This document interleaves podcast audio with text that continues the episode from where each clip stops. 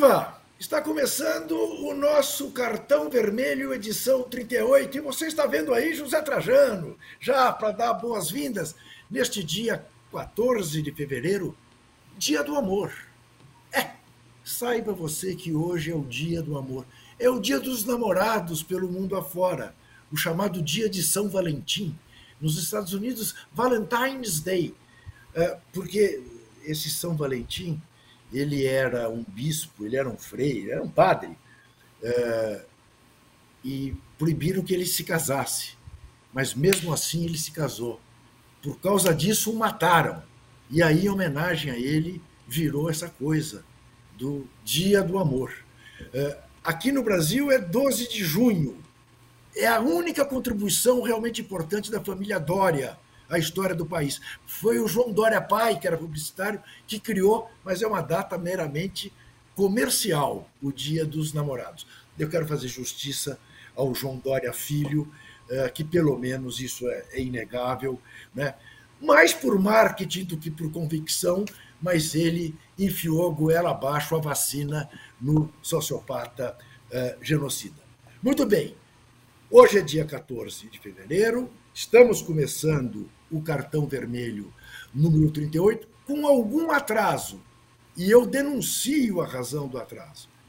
O responsável pelo atraso é o âncora, Tirone, este com quem eu faço posse de bola e que apresenta este uh, fim de papo todo dia aqui no UOL, das seis às sete. Hoje ele estourou o programa mais de 30 minutos. Olha que absurdo. Vamos repreendê-lo e, eventualmente, puni-lo com uma suspensão. Estamos aqui juntos, José Trajano, Walter Casagrande Júnior e eu, para falarmos da derrota do PSG para o Bayern Munique no Parque dos Príncipes. No Parque dos Príncipes. 1 a 0. E olha, até que o Mbappé entrasse em campo, absolutamente só deu o Bayern Munique mesmo com Messi e com Neymar em campo. A vida do PSG complicadíssima. Vai ter que ganhar em Munique. E provavelmente Sadio Mané estará de volta no jogo de Munique, porque também ainda não voltou desde novembro. Vamos falar do jogo que está tirando o sono de José Trajano, o jogo entre Arsenal e Manchester City amanhã pela Premier League, o jogo atrasado, foi adiado pela morte da rainha Elizabeth II. Vamos falar do jogão da quinta-feira, o derby Itaquera. Será que o Corinthians vai quebrar a invencibilidade do Palmeiras? Palmeiras que há oito jogos ganha todos e ganha todos não, ganhou seis, empatou dois, está invicto. E o Corinthians que não no campeonato, né? Você falou no campeonato, né? Nesse campeonato, é. É, porque, porque não teve a vitória contra o Flamengo também na Supercopa. Isso, isso. E o Corinthians não só já perdeu duas vezes para pequenos, como o jogo contra a Portuguesa domingo foi de doer. Bom, vamos falar da sensacional entrevista de André Lara Rezende à TV Bandeirantes no domingo à noite, no Canal Livre. Vamos falar também de um livro muito legal de um dos maiores especialistas em esporte no país. E eu quero começar exatamente com Walter Casagrande Júnior. Me diga, Walter Casagrande Júnior, o que, que você achou de Paris Saint-Germain 0, Bayern Munique 1? A nossa enquete. A nossa enquete é simplíssima. É obrigação do Flamengo ser campeão carioca? Sim ou não? É obrigação depois do papelão no Mundial? É obrigação? Eu não vou nem perguntar da Recopa Sul-Americana, porque não vai ser mole. O Independiente Del Vale, principalmente lá. Mas no Campeonato Carioca, é obrigação? Volta Casa Grande. Fala, Juca, Trajano. Eu acho assim. Primeiro eu queria dizer o seguinte, Juca, pela história que você contou do, do Valentine é, Days, né? Isso. É, como o amor incomoda, né? O amor incomoda muito mais que o ódio, na realidade. Porque quem tem ódio, tem o ódio das pessoas que amam. Mas quem ama, não tem ódio das pessoas que têm ódio. Então o amor ele incomoda muito mais do que qualquer outra coisa no mundo, né? Isso aí é histórico, né? Não é, não é de hoje, é de sempre. O amor incomoda muito mais porque quem não consegue amar tem uma inveja inacreditável de quem ama. Graças a Deus eu amo muito. Olha só, é, eu nunca acreditei no PSG desde, desde quando começou o projeto, né? Eu sempre falei, desde quando eu estava na, na, na, TV Globo, fazia os jogos da, da Champions. É, Champions tem o peso da camisa, tem o peso da história. Não é fácil você bater de frente com o Bayern de Munique. O, o PSG já chegou numa final, perdeu para o próprio Bayern. Depois, o ano passado, perdeu para o Real Madrid. Mesmo ganhando em casa, foi lá contra o Real, tomou três, foi atropelado, né? E eu acho assim, esse ano, o, na, minha, na minha opinião, o time do PSG está mais fraco do que o do ano passado, é, que foi eliminado também pelo, pelo City. Porque esse ano, apesar do, do, do Messi ter jogado, ter feito uma Copa espetacular, ter, ganhando a, ter ganho a Copa do Mundo, no PSG ainda falta o Messi em grandes jogos. Assim como falta o Neymar em grandes jogos desde quando ele chegou no PSG. Porque as pessoas dão muito valor e contam muito a fase dos jogadores falando só do Neymar, eh, especificamente, do campeonato francês. Nossa, que fase do Neymar! Ele fez três gols no jogo, deu oito passes, deu 60 assistências no campeonato francês. Aí vai para Champions, não acontece nada.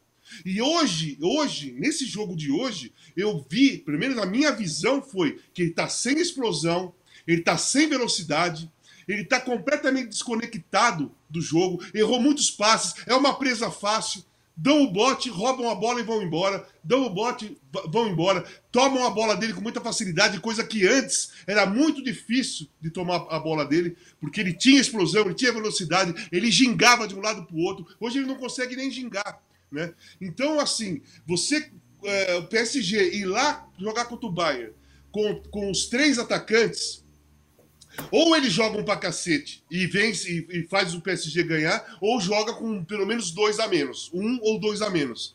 Como foi o primeiro tempo. O primeiro tempo, o Messi e o Neymar não pegaram na bola. O Bayern de Munique, meu, jogou com dois a mais. Apertando, tocando a bola. Então eu acho muito difícil. Pode até acontecer do PSG ir lá e desclassificar o Bayern de Munique, mas pelo que eu vi hoje, e pelo que eu, tô, pelo que eu estou vendo na Champions, e, e até os últimos jogos do, do PSG. Foi a terceira derrota consecutiva. Foi eliminado do, da Copa da França pelo Olympique, perdeu domingo do Mônaco e perdeu hoje do PSG, do, do Bayern de Munique. São três derrotas consecutivas, três partidas, jogando muito mal, muito mal. Né? É claro que o, o Mbappé em campo ele desequilibra. Então, o Mbappé em forma, é, hoje ele jogou meia boca em pouco tempo, causou um drama danado, colocou um pouco em pânico o Bayern Munique no final, mas ele inteiro, ele é um jogador que pode mudar completamente o segundo jogo. Mas eu acho difícil, viu? O time do Bayern é muito coletivo e o time do PSG não é coletivo, depende da individualidade. O Casão, nós já temos aqui um super chat do Jaque Oliveira que te pergunta: e o goleirão Donnarumma? Então, goleirão Donnarumma. Ele falhou no gol. Falhou. Depois... É, a bola veio em cima dele. Sim. Certo? Foi uma falha. Mas Sim. depois ele pegou três, três bolas seguidas, muito Foi. mais difíceis do que o gol Isso. que ele tomou. Mas Isso. eu não entendo por que ignoram ah, as três defesas do cara, sabe? Eu estava vendo a transmissão, só se falava da falha. Só se falava, só se destacava a falha. Ele falhou. O time perdeu. Não foi por causa da falha dele, hein? Porque o, o Bayern dominou o jogo todo. O time perdeu, ele falhou no gol, depois ele pegou três bolas seguidas. Ele, o Sérgio Ramos e o Marquinhos evitaram uma goleada. É verdade. Na minha opinião, na minha visão, é foram os três, foram os três que evitaram a goleada. É né? Mesmo verdade. ele falhando no gol. Zé Trajano, é, vejo você com ar Vejo você com ar preocupado, embora o jogo seja na casa do Arsenal, lá de vocês. Ô, ô, Juca, só uma coisa, tá com a camisa do adversário, hein? Sim, tá de azul. Está com a camisa. É, ela. É. Pra mim era a camisa do City. É. O que é que você me diz da sua perspectiva para amanhã entre Arsenal e Manchester City? Se ganharmos, como eu suponho, estaremos juntos na tabela, embora vocês com um jogo a menos. Exatamente. Bom, antes de qualquer coisa, né? Antes de qualquer coisa, eu quero dizer. Amanhã vamos ressuscitar a rainha. Esse jogo é do tempo quando a rainha morreu. Vamos ressuscitar a rainha Elizabeth. Mas eu não queria falar do dia do amor, não, que o Casagrande já falou, você falou, legal. Hoje é dia do botonista. Do botonista. E eu sou um jogador de futebol de botão. O Casagrande já me deu uma vez no time de botão, né? Tipo do América. América. Né? Eu já ganhei do André Cristóvão, eu já recebi vários times de futebol de botão. E eu quero mandar um grande abraço para o Luciano Araújo, que tem aqui na, no bairro da Pompeia, em São Paulo, um bar chamado Arquibancada é, Botões Clássicos, que preserva o jogo de futebol de botão. Lá tem mesa para você jogar, o nome do estádio é José Trajano. Então vai daqui o meu grande abraço para os botonistas. E por que, que é dia do botonista? Porque se comemora o aniversário de um sujeito chamado Geraldo da Cur, que inventou o futebol de botão, que na época chamava Celotex. Então, com essa coisa de jogos eletrônicos, não sei o que e tal, nós que viemos de longe, preservamos ainda o jogo de futebol de botão. Quanto ao jogo de amanhã. Quanto ao jogo de amanhã. Olha aqui, olha aqui o que eu tenho para te mostrar. É, lindo, lindo, lindo. É botões clássicos. Né? É, é do lugar que eu estou falando, botões clássicos. Mas em relação ao jogo de amanhã, eu vou lançar uma polêmica aqui. O, o, o... Casão, só olha esse aqui. Antes, olha, você olha, olha esse. O Ajax, o que, que, é isso, Casão? Isso aqui é a Holanda de 74. Nossa! Não, a seleção da Holanda de 74. Quando tiver um intervalozinho, eu vou pegar o meu América ali, dos vários Américas que eu tenho. Porque mas o Zé Trajano, o Casão me deu. O Zé Trajano não vai contar, Casão. É que eu ganhava dele no futebol de botão lá no Clube dos Bancários. Jogava, ah, é mentira. Agora, tá, tá só bom. uma coisa que eu vou lançar uma polêmica em relação ao jogo de amanhã. É. Que há uma grande possibilidade do grande artilheiro da Premier League, o Haaland, não jogar. Está machucado. Né? Mas eu acho, sério, agora estou falando sério, que o Gabriel Jesus faz mais falta para o Arsenal que o Haaland para o Manchester City. Por quê? O reserva do Gabriel Jesus é um jovenzinho, magrinho, joga ali na frente. O Gabriel Jesus pode jogar mal na seleção, mas no Arsenal joga bem. E o Manchester City tem outras opções, inclusive não jogava com centroavante. Né? Passou a jogar com centroavante com a chegada desse grande artilheiro. Então, na comparação da falta, eu acho que o Gabriel Jesus faz mais falta para o Arsenal que o Haaland para o Manchester City. Porque o City tem mais opções e o elenco do Arsenal é menor. Muito bem. Mas você arrisca um resultado amanhã, não? Arrisco, arrisco. Eu já falei com meu filho, com o João, o João está nervoso também. Você sabe que a minha, a minha relação com o João é através do futebol, né? E ele vai cobrir o jogo amanhã, então ele tá, a gente está em polvorosa. Vou arriscar com um grande torcedor, né? 3 a 2 Arsenal. Meu Deus. 3 a 2 é um grande placar, né? Aliás, fomos roubados no jogo, fomos roubados pelo VAR no jogo passado.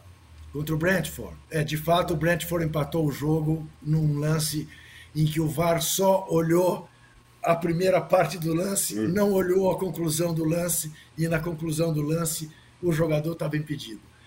Impressionante, né? É, é, raro acontecer isso na Premier League, né? Mas é que Aí o pessoal pediram desculpas depois, pediram desculpas. É, pediram desculpas. Aceita desculpas. Ah, Aí, é, essa, essa é uma das diferenças que tem, né? É, é verdade. Se fosse no Brasil, se o VAR tivesse que pedir desculpa, ia ter que, ia ter, que ter um programa especial no domingo à noite, só de desculpa só. do VAR. Só.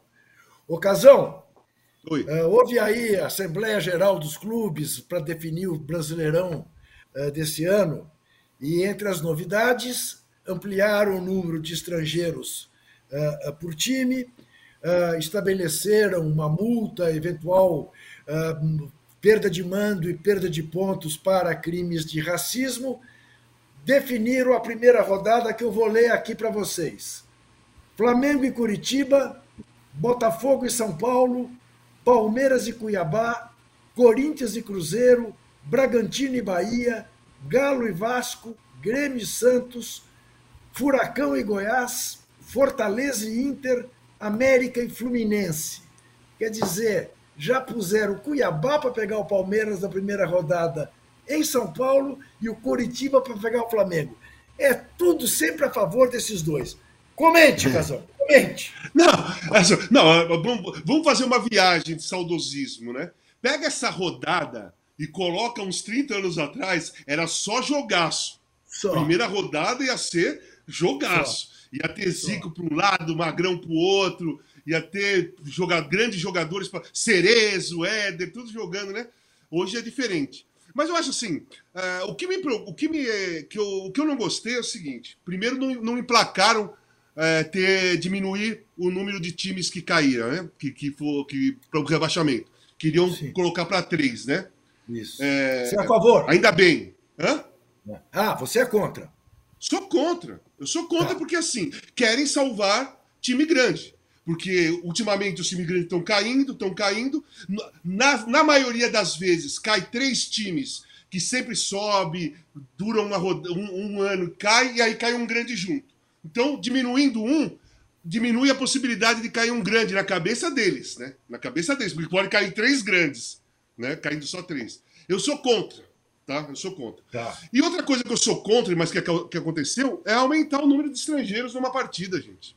Sete. Sete jogadores podem ir pro, pro jogo numa partida de futebol. Sete estrangeiros podem ir para uma partida de futebol. É, no Campeonato Brasileiro. Cara, no, no Brasil, né? No, no, no, em todos os campeonatos. Eu acho absurdo, até porque, se você for fazer um balanço dos estrangeiros que tem no Brasil, acho que um pouco mais da metade não vale a pena. Tem uma grande parte que vale a pena ter os estrangeiros, colocar para jogar, mas tem muitos que ocupam o lugar de um jogador brasileiro ou da base de um time e ele não é melhor. E não é melhor. Sabe, eu sou contra é, a contratação de estrangeiros de, é, em quantidade e não em qualidade. Eu acho que existem jogadores ótimos e jogadores estrangeiros aqui no Brasil que estão fa fazendo os seus clubes darem um salto de qualidade desde quando chegaram, mas tem outros times que têm estrangeiros e que não dão um salto de qualidade, muitas vezes ficam no banco, muitas vezes não são relacionados, não só porque só podiam cinco, mas porque também tinham outros melhores ali. E você é, ocupa uma vaga de um, de um garoto, por exemplo. Eu, eu, eu sou da, da época na Itália, que eram dois estrangeiros quando eu cheguei. Depois virou três, teve uma campanha dos jogadores, mas eles aceitaram. E depois, quando virou é, União Europeia, que aí os times puderam contratar todo mundo da Europa, que fazia parte da União Europeia e já não era mais estrangeiros, a Itália, o, a, a Inter foi campeã do mundo sem nenhum italiano no time. Foi campeã da Champions sem nenhum italiano no time. Né? Sim. E Agora, ficou fora da Copa de 18. Oi. Deixa eu só esclarecer uma coisa. Podem ir sete para o jogo, mas não hum. podem jogar sete ao mesmo tempo. Não, mas podem não. jogar sete. Perfeito, sim. Você pode, sim. Colo você, pode você pode colocar cinco, tirar dois sim. e colocar outros dois. Sim, sim. Entendeu? É isso. Então, por exemplo, você tem um garoto na base bom, que está tá pedindo passagem, ele está ali no banco, mas aí sai um estrangeiro, você põe um outro estrangeiro, porque você comprou um estrangeiro. Você tem que uma certa obrigação de colocar. Eu acho, eu, eu sou contra isso. Eu acho que tá. cinco já era demais. E deixava cinco mesmo. Então é isso. Agora, então, só, agora, a Itália, agora... só uma coisa, a Itália não classificou para a Copa de 18 por causa disso. Daquele, na Copa de 18, a, o excesso de estrangeiros, né, que era a unidade, uh, a União Europeia, é, teve total interferência nos times da seleção italiana, porque o goleiro tinha que ser goleiro de times que jogavam para fugir do rebaixamento, porque o goleiro de time grande era goleiro estrangeiro. Tá. Bom, ô Zé, é, é a tal história. Eu imagino que você tenha visto a seleção brasileira sub-20 ganhar da Uruguaia e ser campeã depois de 12 anos, né? a última vez que tinha sido campeão, ainda era a geração do Neymar, em 2011. Agora ganhou de novo. Eu não sei se você viu, eh, tem três jogadores da seleção brasileira que se sobressaem. Eh, eh, o Robert Renan, que era do Corinthians, que entrou no negócio do Yuri Alberto, vai para o Zenit da Rússia. O Andrei Santos, do Vasco, que já está no Chelsea e o Vitor Roque, que o seu Arsenal já está de olho. E o é, Barcelona. Barcelona, Barcelona também. também já, isso, é, já tem uma disputa aí dos dois. Como é que você viu essa molecada, Zé? Ficou esperançoso? Eu gostei muito dessa seleção, para te falar a verdade. Não, olha, fiquei e, e, é. mais, e, e, não era o time titular. O Ramon não, não. pode convocar alguns jogadores. Ele que não veio. Uh, Giovani do Palmeiras ficou fora. Esse Giovani, que é muito bom jogador, que está jogando bom, muito isso. bem no Palmeiras, mas me, me, surpreendeu, me surpreendeu.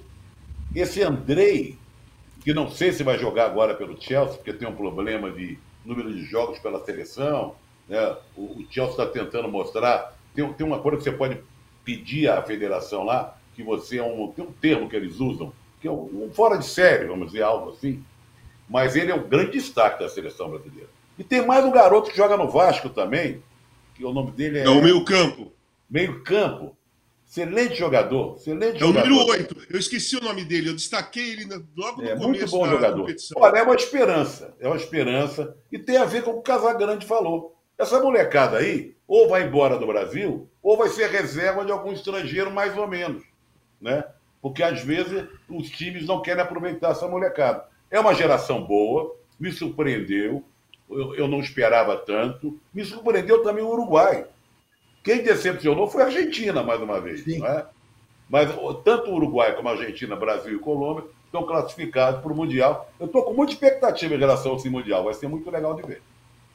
É na Indonésia, né? A partir de maio. A partir de maio.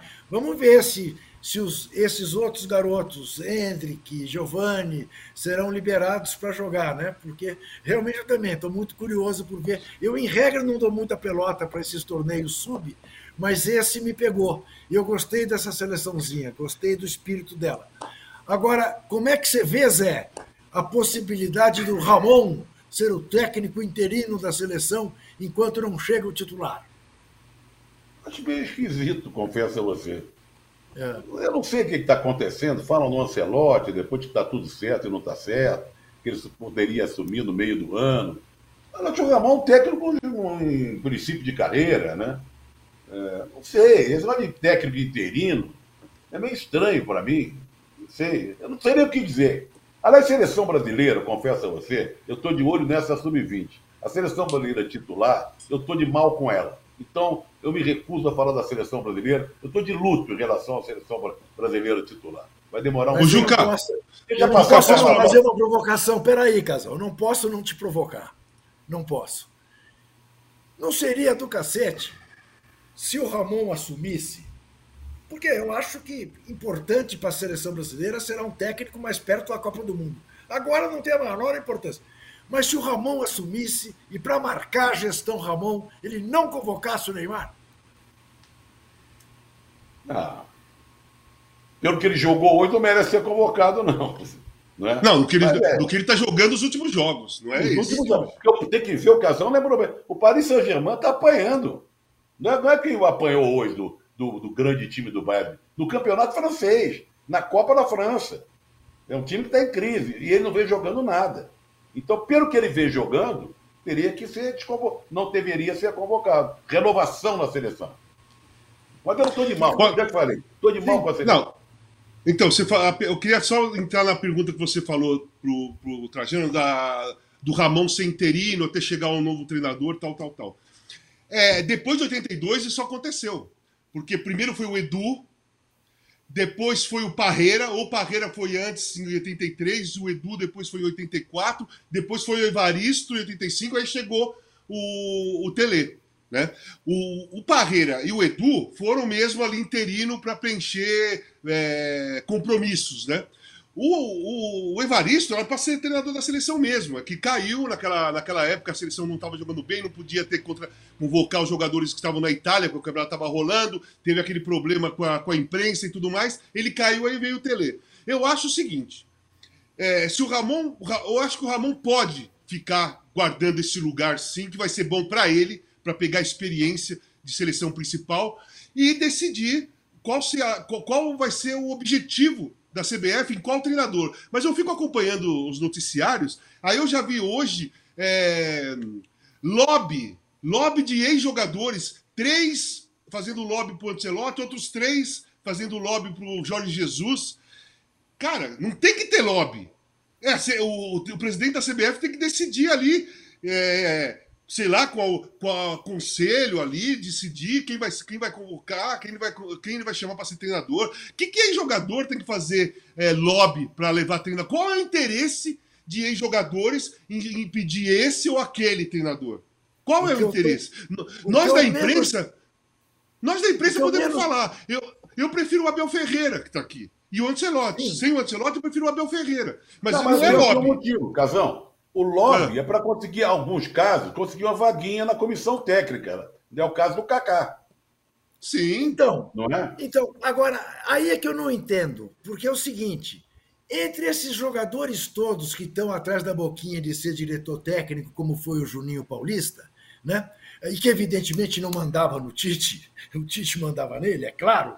É, muito mais sentido faz o Paulo Roberto Falcão, que claro. jogou com o Ancelotti, né, que tem toda uma experiência, já foi técnico da seleção, tem toda uma experiência né, como comentarista, como gestor. Lá no... Não, ficam com o Kaká, com o Júlio César, com o Cafu, com não sei... Eu não entendo. Eu realmente. Não, a, dobra, a dobradinha perfeita seria Ancelotti e Paulo Roberto. Claro, claro. Seria perfeito. Jogaram juntos, foram campeões, se respeitam, se conhecem, são amigos. Enfim, Sim. seria a dobradinha mais perfeita. Como diz Se o caso viesse, fala, fala caso viesse o Ancelotti. Fala a mesma fala, língua.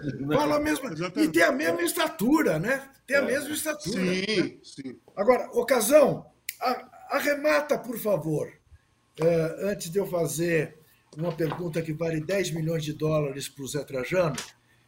Não sei se você viu, a FIFA anunciou hoje o Mundial de Clubes para 2025, com 12 clubes europeus, 6 clubes brasileiros, enfim, 24 Não, é sul-americano. Seis sul-americanos. Seis sul-americanos. Você acha que esse troço vai nascer, Casão? Pelo que você é. conhece da UEFA, da, dos grandes clubes europeus, eles vão se passar para esse torneio?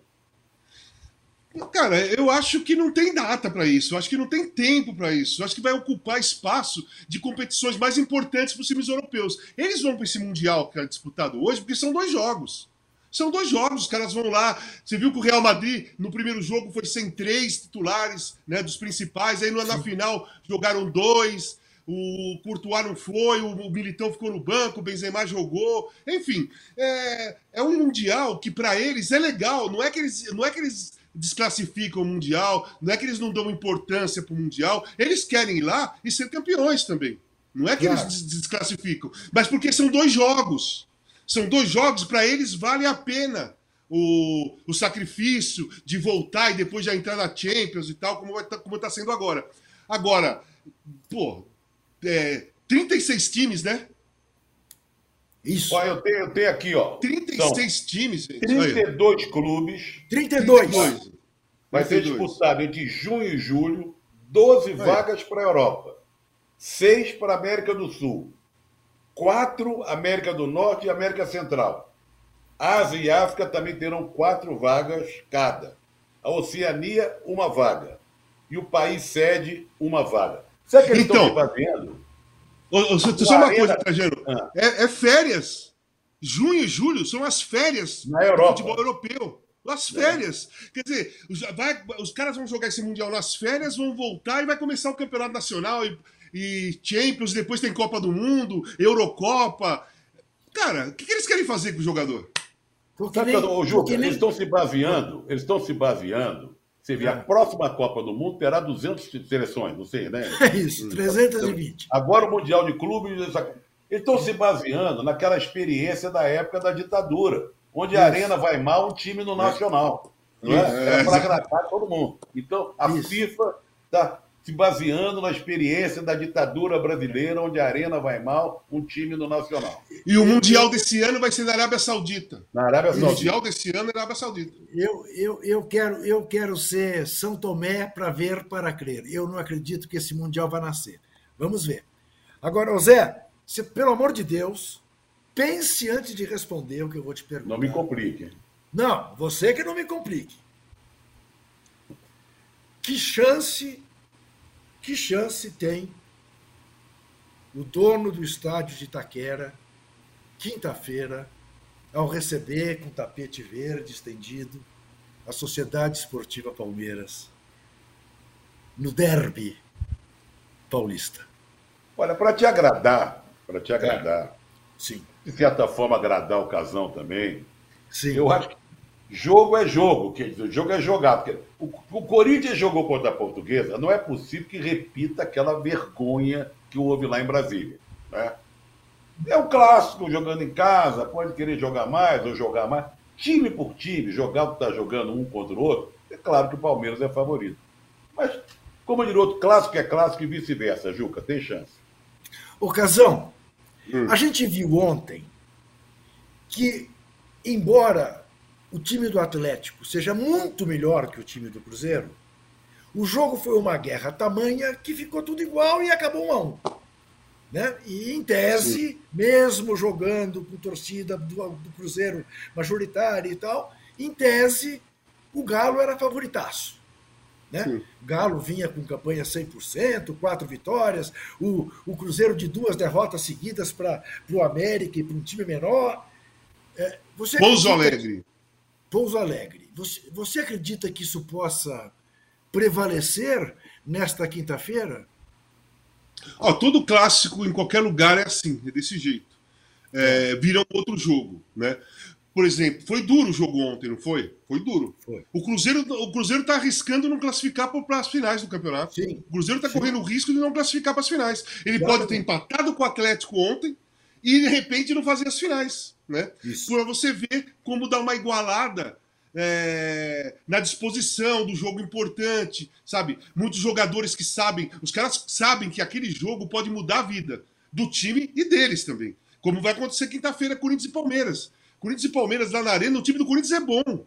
Jogou mal duas partidas seguidas, São Bernardo contra a Portuguesa, mas o time do Corinthians é bem, é, é um, é um bom time. Se jogar bem, sabe? Vai bater de frente com o time do Palmeiras. O time do Palmeiras é melhor, é bicampeão da Libertadores, campeão brasileiro, já ganhou tudo aqui na, na, América do Sul com o Abel Ferreira. Tem, ele tem o elenco na mão, o time é entrosado, o time é, acredita naquilo que o treinador fala, e as coisas no Corinthians ainda não estão assim. Né? Então tá tudo pronto lá no Palmeiras. É lógico que o Palmeiras é favorito. O Palmeiras tem mais chances de ganhar o jogo, mas iguala na rivalidade. O jogo pode, ser, pode ficar igual na rivalidade, e se o Corinthians encaixar o jogo, porque o time do Corinthians é um time bom tem dois volantes bons, tem o Renato, que se conseguir jogar, ele é um jogador fantástico. Né? O Uri Alberto é fazedor de gols, o Roger Guedes é um cara agressivo que parte para cima, o Adson que está jogando mais centralizado, está jogando bem, vem fazendo gols. Então tudo isso pode equilibrar a partida. Mas se você perguntar para mim quem é o favorito, eu vou dar um favoritismo para o time do Palmeiras, porque seria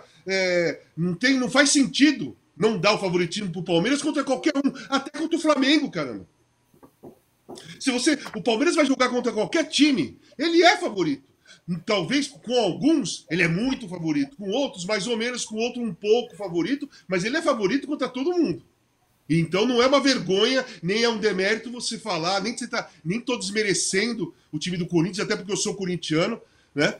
Mas dizer que o Palmeiras tem uma ligeira vantagem no favoritismo contra o Corinthians quinta-feira, antes do jogo começar, isso é normal, isso é claro. Só me preocupa, Juca Casão, ah. a violência fora de campo. Né? Então, que as cenas que nós vimos aí recentes sim, são estarrecedoras, sim. né? Sim, na volta lá de São Bernardo, né? É. Realmente aquilo. Aquilo realmente tá louco. Não é possível que.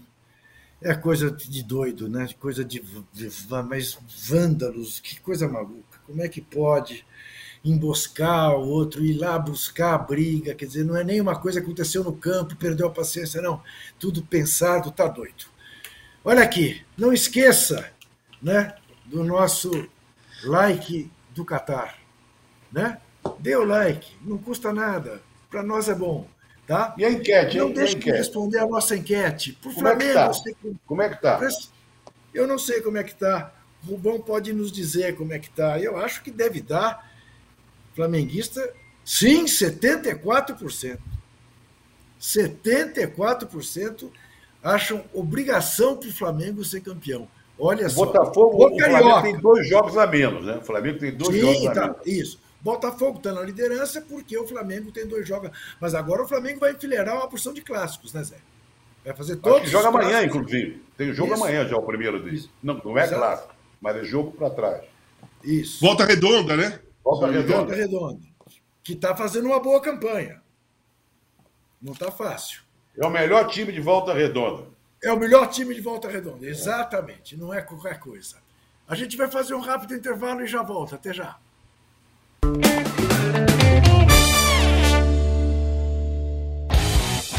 Futebol sem fronteiras.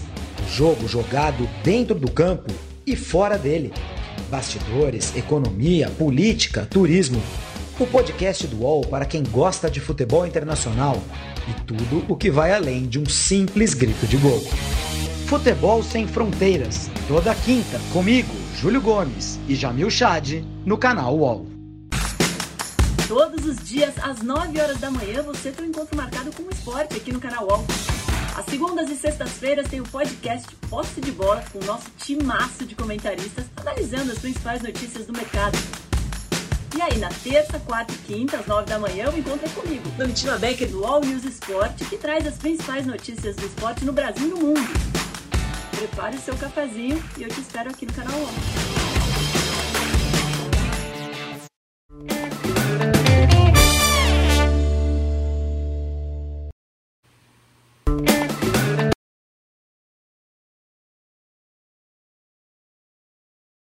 O amor, né? para falar de cultura. Vamos lá.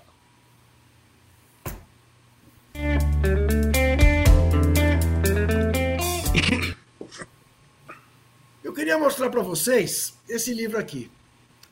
Olha o Zé Trajano aí. Olha, olha, eu de novo aí. Olha, eu tô é, na hoje, hein? É a segunda vez. Adora, o diretor bem. de TV adora você. Deve ser uma tá moça. Vendo? Deve ser uma moça que está no corte hoje. Olha aqui.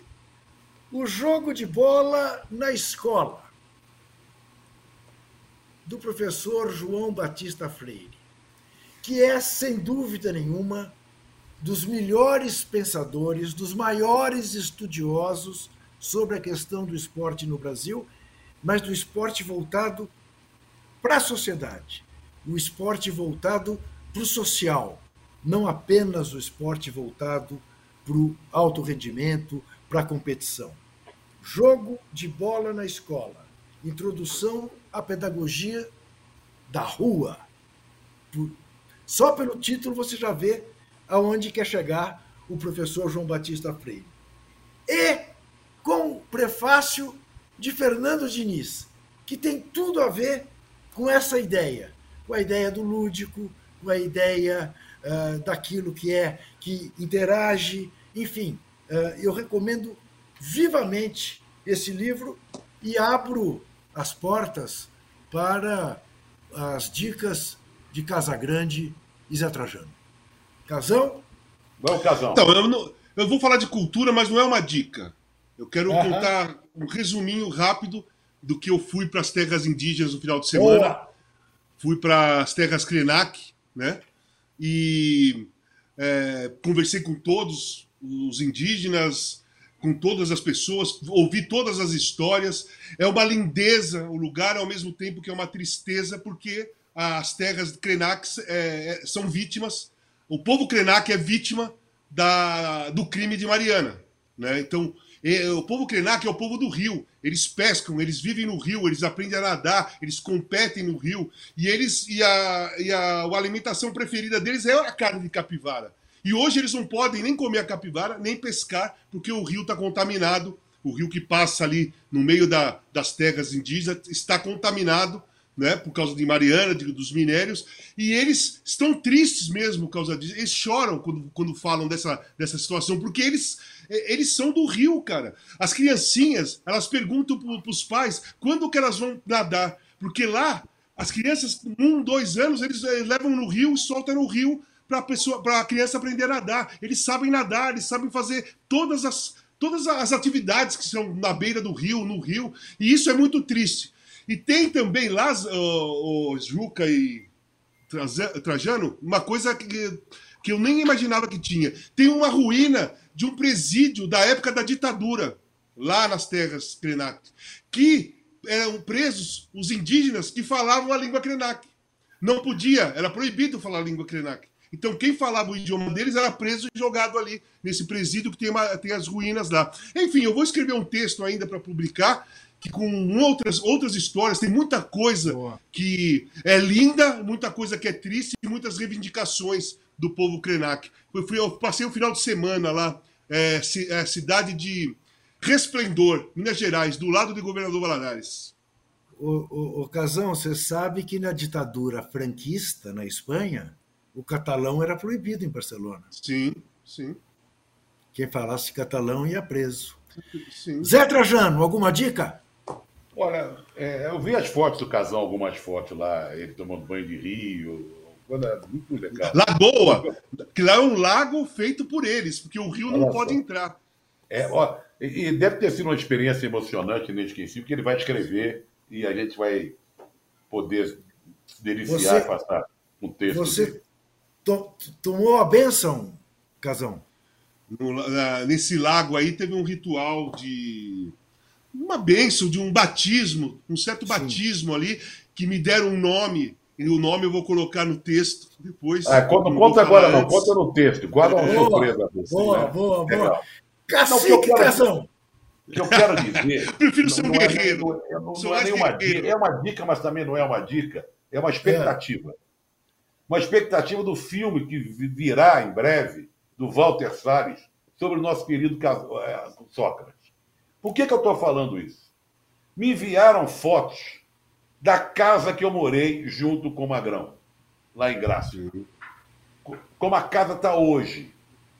E eu fui recebendo fotos uma atrás da outra. De repente, a primeira foto que eu recebi foi meu filho que mandou.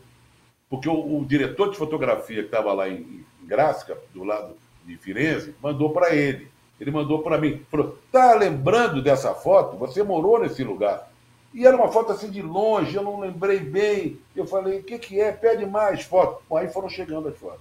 E eu fui me emocionando à medida que as fotos chegavam. Olha, eu fiquei tão enternecido, eu fiquei tão emocionado, que criou uma expectativa em mim imensa em relação a esse trabalho do Walter Salles. Eles foram lá, Grácina, na casa que o Sócrates morou, onde jogava na Fiorentina. Então fica aqui a expectativa. Né? Eu acho que são quatro episódios de um filme dirigido pelo Valtinho, sobre o nosso inesquecível amigo Magrão.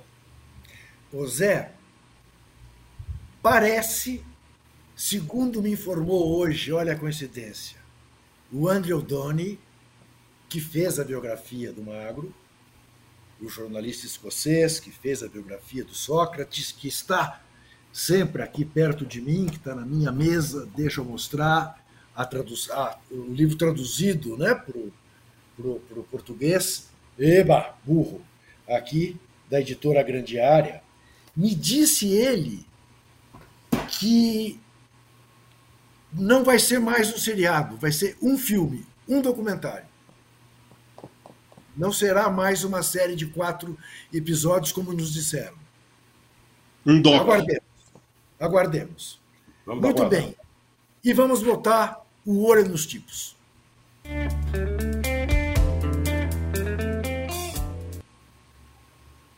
Eu recomendo vivamente Hoje eu entrei de novo, tá vendo? Eu, eu, eu, acho que eu estou mais bonito que você, por isso que me colocam toda não, hora. Tá que vendo? você é Olha... é mais bonito. Que não, você é o mais bonito do. Que você é o mais bonito da trinca. Jovem, isso né? todo mundo sabe, claro, claro. Bom, mas eu quero recomendar vivamente, e é possível ver no YouTube, a entrevista do economista André Lara Rezende, dada no domingo para o canal Livre da TV Bandeirantes, em que ele mostra como esta política de juros altos do Banco Central é malsã. Ele mostra como a questão do controle da inflação é muito mais uma questão política do que propriamente dita econômica. E ele faz um apelo e puxa a orelha de toda a nossa imprensa ao, ao constatar uma coisa que há tempos me incomoda. Que de muito tempo para cá, quando se ouve alguém para falar de economia na nossa mídia, ouve-se o CEO do BMX, o presidente da financeira XP 430, o analista da da, do banco de investimentos digital, fulano de tal. Não se ouve mais o acadêmico, o professor da UFRJ, da Federal de Minas, da Universidade de São Paulo, da Getúlio Vargas. Não, não se ouve mais economistas. Ouve-se esses especialistas do mercado financeiro, que evidentemente tem um lado muito claro. E recomendo que vi agora há pouco, feito pelo UOL, a entrevista também da economista, uma baita economista, Mônica de Boer. Vejam, e nós vamos voltar ao tema, ao tema juros ainda uh, neste nosso cartão vermelho. Alguma, alguma dica, Zé Trajano, nesta área mais de imprensa? Não, de imprensa não, porque eu ando também, do mesmo jeito que eu ando de luto com a, a, a seleção, eu ando de é. luto é. em relação à grande imprensa brasileira, né? Só vou dar um Sim. exemplo pequeno. Não vou nem falar dos editoriais do Estadão, que aí é, é. é inacreditável, né? É, é eu, eu, trabalhei muito tempo na Folha, você sabe disso. Fui Sim. três vezes diferente editor de esportes da Folha de São Paulo. Uhum. E agora, no domingo, que foi o domingo dos blocos, muita gente saindo às ruas, festejando o carnaval antecipadamente, mas tem bloco para tudo quanto é lado. A Folha me estampa, meia página, com a foto da Vanessa Camargo. Eu falei, bom, tanta gente para sair na primeira página da Folha, o chamado folião, os verdadeiros blocos. Eu acho que eu quero dar. Eu estou dando um cartão vermelho antecipado para quem edita a primeira página da Folha aos domingos, ou quem editou, porque eu achei uma vergonha, de um mau gosto sensacional. Muito bem. Casão, alguma coisa? Não. Não. Não especificamente. Da imprensa, não. Da imprensa, não. Posso falar do filme que eu vi hoje à tarde, que eu quero recomendar, que é muito bom? É de 2021. Eu vi agora à tarde. A Traidora Americana, o julgamento de Axis Sally. Sabe? Já conhece essa história? Essa mulher é uma americana que na Segunda Guerra Mundial ela, participa, ela fazia um programa lá de Berlim, é, um programa de rádio, fazia radionovela, cantava, para é, colocar os americanos contra o presidente Roosevelt, é, de, é, colocar os soldados contra o, a guerra, é, querendo desclassificar a guerra, a entrada dos americanos naquela guerra. Né? Foi um trabalho é, de traição que ela fez. Ela foi julgada. Ela foi julgada. E o filme é verídico. Tem, tem as imagens verídicas, né? as imagens de arquivo e as imagens do filme. O filme é espetacular, porque eu não conhecia essa história. Né? Dessa, dessa, desse, desse trabalho, dessa, desse, é, dessa promoção. Né? Como programa, é o nome, programa. Hã? Como é o nome mesmo? O nome do filme? O nome é A Traidora Americana Tá. A traidora americana, o julgamento de Ax Sally. A, é A-X-I-S-S-A-L-L-Y. Sally. O nome dela é outra. Esse, esse era um codinome. Né? Ela, ela usava. É, é um nome isso está isso está onde? HBO, HBO Max. HBO Max. Ela é, esse filme é de 2021. 2021, então é novo, não é um filme velho, não. Que é uma história que eu não conhecia. E eu sou muito ligado às histórias de guerra, Segunda Guerra Mundial, vejo documentários, leio muito. Essa história desse, desse programa do, do nazismo, do Hitler, eu não sabia. Dessa tentativa de é, tirar da cabeça dos americanos e entrarem na guerra, entendeu? Legal. Tentar Você tirar da cabeça deles e entrarem na guerra. E sendo americano. Era uma gente. Ah, era ah, uma só gente... uma coisa o advogado dela é o Alpatino. Só ele isso. dá um show, ele dá um show no, no julgamento que é uma coisa espetacular. Alpatino é Alpatino, né? Sem dúvida. Verei. Vamos fazer mais um intervalo. Não deixe de dar o like, não deixe de responder. Como é que estará a nossa enquete? Continua igual, Rubão? Continua o Flamengo 74%, 75%? Deixa eu ver aqui o que, que o Rubão nos diz. Ô, porcaria, vem. 75 a 25. É, tá feia a coisa. Flamengão, tem que ganhar o Carioca, senão vai, aí vai arder pro VP. A gente já volta.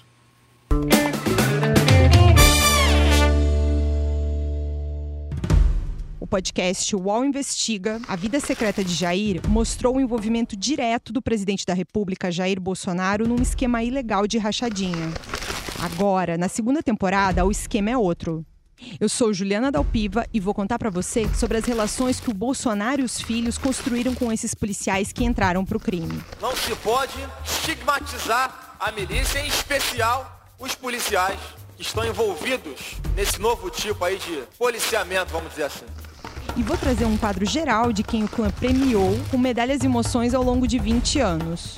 Spoiler: essa lista tem PMs acusados de corrupção, lavagem de dinheiro e homicídio. Você pode ouvir o podcast UOL Investiga Polícia Bandida e o Clã Bolsonaro no UOL, no YouTube e em todas as plataformas de podcast.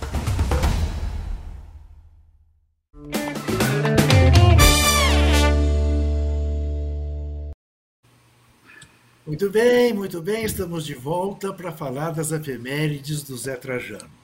Eu começo com um nome sobre o qual Zé Trajano certamente tem muito a dizer.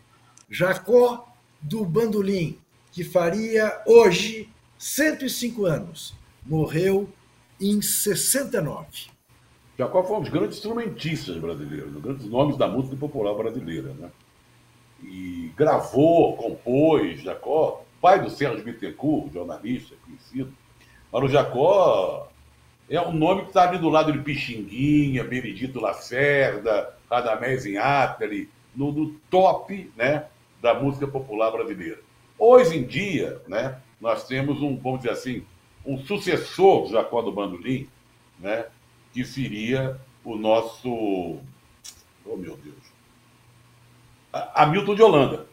O Hamilton de Holanda, que é um músico fora de série. O Jacó marcou muito, é inesquecível, é um dos tops da música popular instrumental brasileira. Quero falar de outro músico, que eu particularmente, Zé, de quem eu particularmente gosto muito e sou muito, sofro muito bullying por causa disso. O uruguaio Taiguara, que morreu muito cedo, oh. morreu há 27 anos, no, em 66, em 96, hoje está fazendo 27 anos, ele é de 45. ele dizer, morreu com 50 anos. Isso. Morreu com 50. Você Mas... sofre bullying de pessoas que não conhecem a obra do Taiguara. Tá. O Taiguara teve aquele lado dele romântico, né? É, que fez muito sucesso, mas teve uma obra também, ele teve que se exilar, auto-exilar por duas vezes, sabe? Sim. Teve mais de 60, 70 músicas censuradas. E tem uma obra instrumental magnífica, inclusive indígena. Você com arranjo do Hermeto Pascoal. E também tem uma música muito interessante que ele fez em homenagem a Luiz Carlos Prestes, o Cavaleiro da Esperança. Então o Taiguara tem um lado político, de música de protesto, que pouca gente conhece. E ele nasceu no Uruguai por acaso, porque o pai dele tocava bandoneon, foi fazer um show lá, pai, pai e mãe brasileiro, mas com logo um, dois anos ele veio para o Brasil. Taiguara foi um grande nome também da música popular brasileira. Não era só aquele cantor romântico que as pessoas conhecem só um lado dele. Sim, e canta Hoje trago em meu peito imagens do. Ah, eu gosto muito. Universo no teu corpo. Universo, universo no, teu, no corpo. teu corpo. Eu já me fantasiei num baile de carnaval e o universo é. no teu corpo. Maravilha. Olha só. Olha só que coisa. Walter Casagrande Júnior, um especialista na sua posição, completa hoje 40, 36 anos. Estamos falando de Cavani. O que, você tem a me dizer de Cavani? Não, um grande centroavante, característica difícil, aquele típico uruguaio, né? Brigador, briga o jogo todo, um cara que não desiste, um cara que tem presença diária, um cara que se movimenta. Foi um grande centroavante da geração dele, um dos grandes centroavantes da geração dele, né? Um centroavante mais brigador do que técnico é, ia para a esquerda, para a direita, entrava na área, não deixava a, a, defesa sair. O Cavani em campo, a defesa adversária ficava tinha que ficar atenta o tempo todo, porque ele ia para cima os 90 minutos. Um, um, assim, da geração dele, um dos melhores. Zé Trajano, fale-me de Desorde, que faria 92 anos hoje, morreu em 2013. Newton Desorde, Newton Desorde, lateral direito, que jogou todas as partidas da Copa de 58, menos a final. Foi substituído pelo Djalma Santos, né? Jogou muito, jogou muito tempo no São Paulo. É, Poiterson de Mauro, lembra aquela a zaga ali? É, Dino, é, o que, o que, e Riberto. Depois ele foi para o Paraná, jogou acho que no União Bandeirante, foi técnico.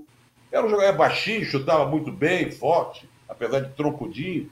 Foi campeão do mundo em 58, Newton de sorte.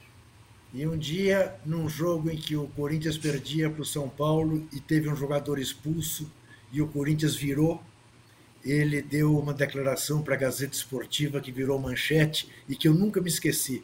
Eu tinha uns 14, 15 anos. Eram 10, mas pareciam 12 leões feridos. Ele se Eu lembrei do quarto zagueiro agora. Era, é... O time era Poi, Zé Poi foi técnico depois, De Sorte de Mal. Dino, grande Dino Sani, né? Dino grande Sani, Riberto. Sani, Vitor, que foi tido como um grande marcador do Pelé, e Riberto Isso. na esquerda. Exatamente. Muito bem. Bom, acho que o Casagrande já tem idade para falar de Mazurkiewicz, né? que faria Sim, hoje 78 é. anos. Cara, meu, a, primeiro, a primeira coisa que eu vi de futebol foi a Copa de 70. É. Foi a primeira coisa, que foi a Copa de 70. E aquele jogo Brasil-Uruguai é a coisa que eu tenho mais na cabeça, aquelas jogadas do Pelé, a tentativa do chute do tiro de meta, né? Que ele bateu e o Pelé bateu de volta. Esse drible que está aparecendo aí, fora a participação dele no Atlético Mineiro também, depois, né? Então, ah, cara, foi um dos grandes goleiros da América do Sul, um dos grandes goleiros da época dele. É claro que ele também sofre, sofreu com a, a falta de um treinamento específico daquela época para goleiro né? eu acho que de, de uns 15 anos para cá, 20 anos para cá, a posição do, no, no, jogo do futebol que mais evoluiu foi a de goleiro. Né? Então não dá para comparar os goleiros de hoje, os médios goleiros de hoje, com os grandes goleiros lá do passado porque hoje os caras saem bem do gol, tem explosão, eles têm velocidade, sabem jogar com o pé, e naquela época os goleiros não tinham tudo isso. Poucos goleiros sabiam sair, pegar legal todas as bolas no alto, ou sabia tocar uma bola com o pé. Eram pouquíssimos goleiros, mas esse foi um dos grandes goleiros, pelo menos na minha opinião, que eu vi jogar. Muito bem. E hoje. Oi. Temos que lembrar sempre o seguinte: o livro Drible que é um dos maiores livros sobre futebol já escritos nesse país, pelo queridíssimo Sérgio Rodrigues, começa com essa finta do Pelé no Mazurkiewicz. É um elemento importante na história do livro, o tríplice Sérgio Rodrigues. É um livro imperdível, eu não tenho dúvida nenhuma em dizer que é, é, um, é o melhor romance, a melhor ficção já escrita sobre futebol em língua portuguesa. Não só posso falar uma coisinha? Só uma coisinha? Sim, assim, claro, é o seguinte, é, Cara, é, o Pelé, ele, ele, ele mostrou tudo que se podia fazer no futebol para quem veio depois. Então, tudo que a gente já viu, tudo que a gente está vendo, tudo que a gente continua a ver, o Pelé já tentou lá no início. Não acontece nada no futebol que o Pelé não tenha tentado fazer ou conseguiu fazer. Nada, não existe nada. Então, eu acho que tem que. Acho que depois que o Pelé faleceu, pararam de fazer comparações, né? É, pararam de fazer comparações que não deveriam nem ter sido feitas quando ele era vivo, quando ele estava legal, quando ele ia nos programas de televisão, que sempre perguntavam, sempre surgia, ah, aquele está fazendo mais gol que o Pelé, ah, esse vai passar os jogos, esse vai passar o gol de seleção brasileira. Gente, esquece isso. Pelé foi uma coisa muito acima de qualquer outro jogador de futebol que possa aparecer na, na história. Não tem. Tudo acontece porque o Pelé fez. Muito bem. A hora então é de dar o meu cartão vermelho, depois vamos ouvir o do Zé e do Casão, e temos hoje cartão dourado também. Vamos lá.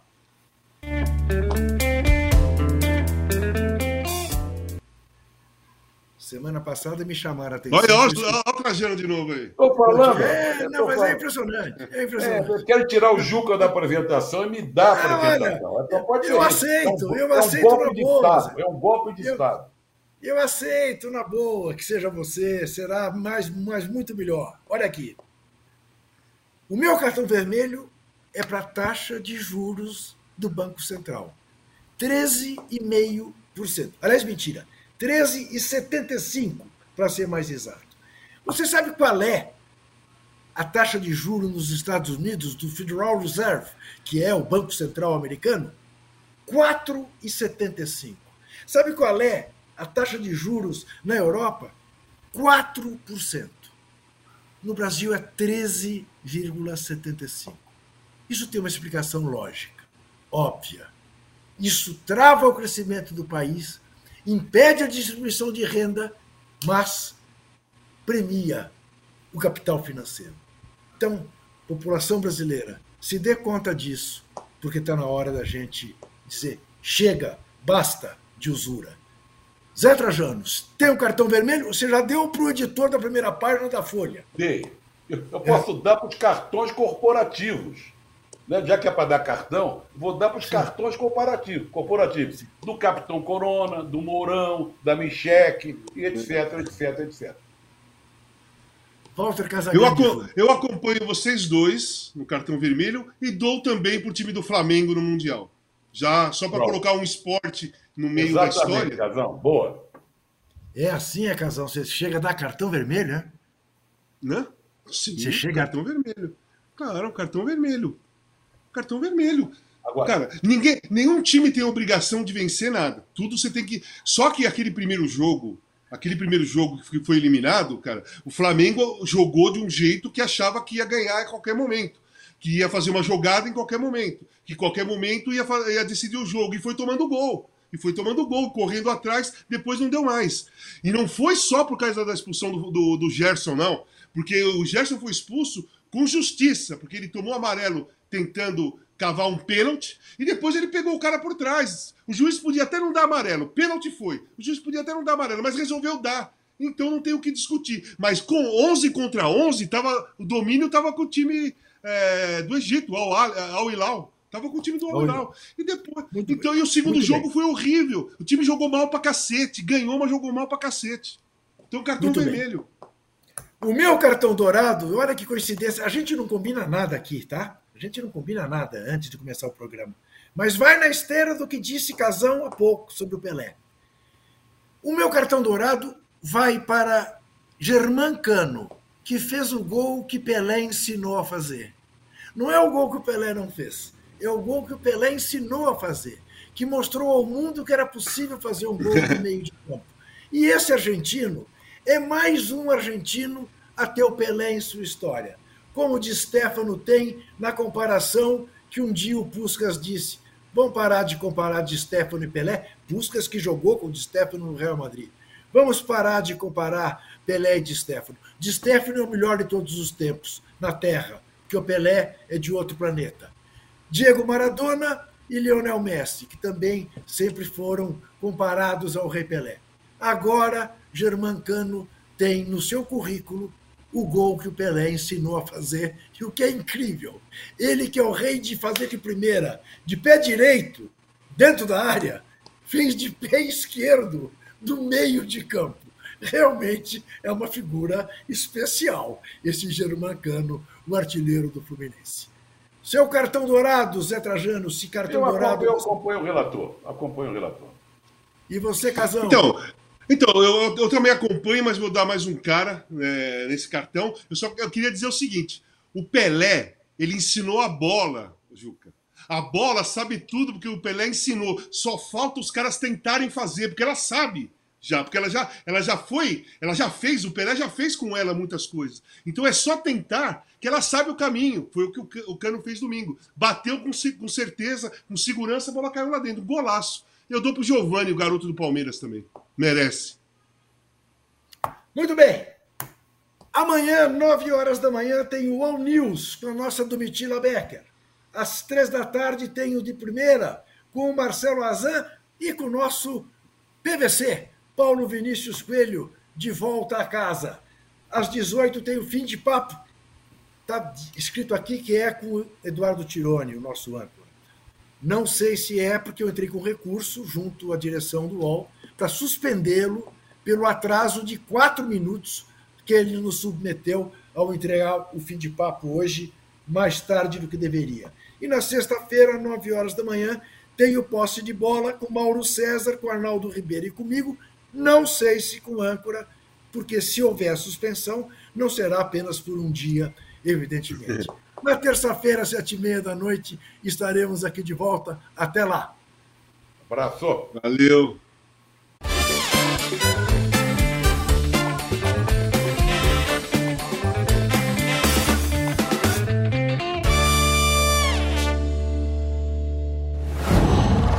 Qual?